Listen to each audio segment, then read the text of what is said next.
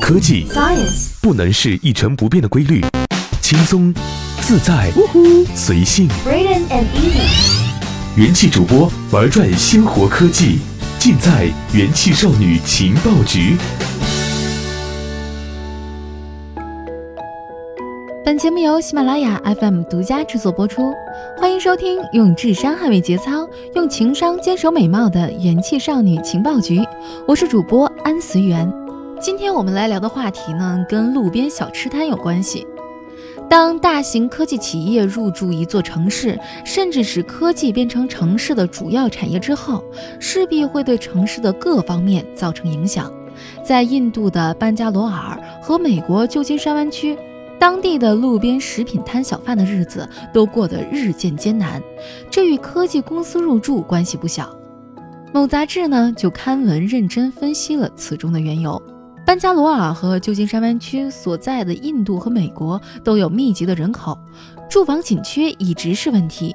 科技企业入驻会带来房价的迅速上涨，低收入人群因此更加容易流离失所。在班加罗尔，科技园区和豪华地产的兴建占用了大量土地。例如，城市东部的马拉泰哈利区就聚集了几家 IT 企业，有五千多名住在贫民窟的居民遭到了驱逐。路边食品摊的商贩算得上是低收入群体的一员，而且往往是外来移民。例如，旧金山湾区的摊贩大部分来自拉丁美洲，贩卖的典型食物是墨西哥肉粽。班加罗尔的摊贩也大部分来自印度的其他地区，卖烤玉米之类的食物。他们收入微薄，同时有身份上的劣势，因而显然会受到这种变化的影响。班加罗尔本来有很多这样的摊贩，其中一个原因是该城市被许可的售卖食品的区域是有限的，而灵活的小推车似乎对摊贩和消费者都是个便利。然而，随着科技园区和富人住宅区的扩张，这些摊位逐渐消失。在该市的国际科技园区所在地怀特菲尔德，街边摊贩被认为影响周围的交通和风貌。这种平时服务于低收入人群的形式，在这里看上去格格不入。这实际上是穷人和富人之间的冲突。在旧金山，小摊贩没有生存空间的原因之一，是由于大部分科技园区几乎都成了迷你城市，有完整的食物提供体系。比如，推特位于旧金山市场南街区的总部。就提供早餐、午餐和甜品。有企业员工在社交平台上计算过，一年下来，他们因为在公司吃饭能省下来七千美元。这种模式自然让企业员工跟周围的餐馆和食品商贩隔绝了，路边摊就更没市场了。上面的问题使得市政管理者与小贩们的冲突越来越明显，缘由主要是推车的乱停放。毕竟，在这些城市，交通拥堵和停车都是大问题。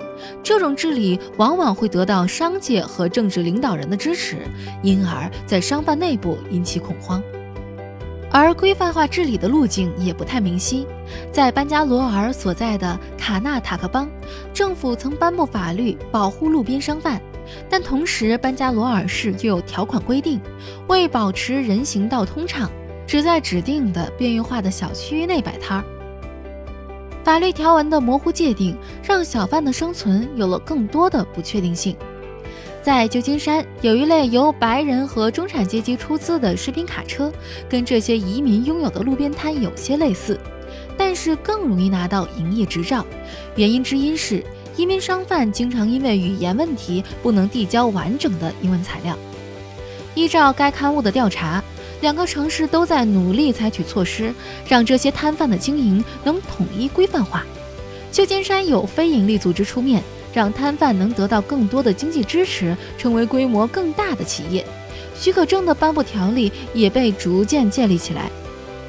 不过，由于审核程序复杂、费用高，目前两所城市的小商贩中拿到许可证的部分仍占少数。也有科技公司注意到自己带来的影响，并采取措施。Facebook 就计划在门罗公园的办公区经营一个农贸市场，来协调和周围商贩的关系。除此之外，在 Facebook 加州圣拉拉拉市的山景城办公区，他们决定停止提供部分免费餐食。好了，今天的节目就到这里。如果你对本期的节目特别感兴趣的话，欢迎在下方留言，期待你的回复哦。今天就这样，拜拜。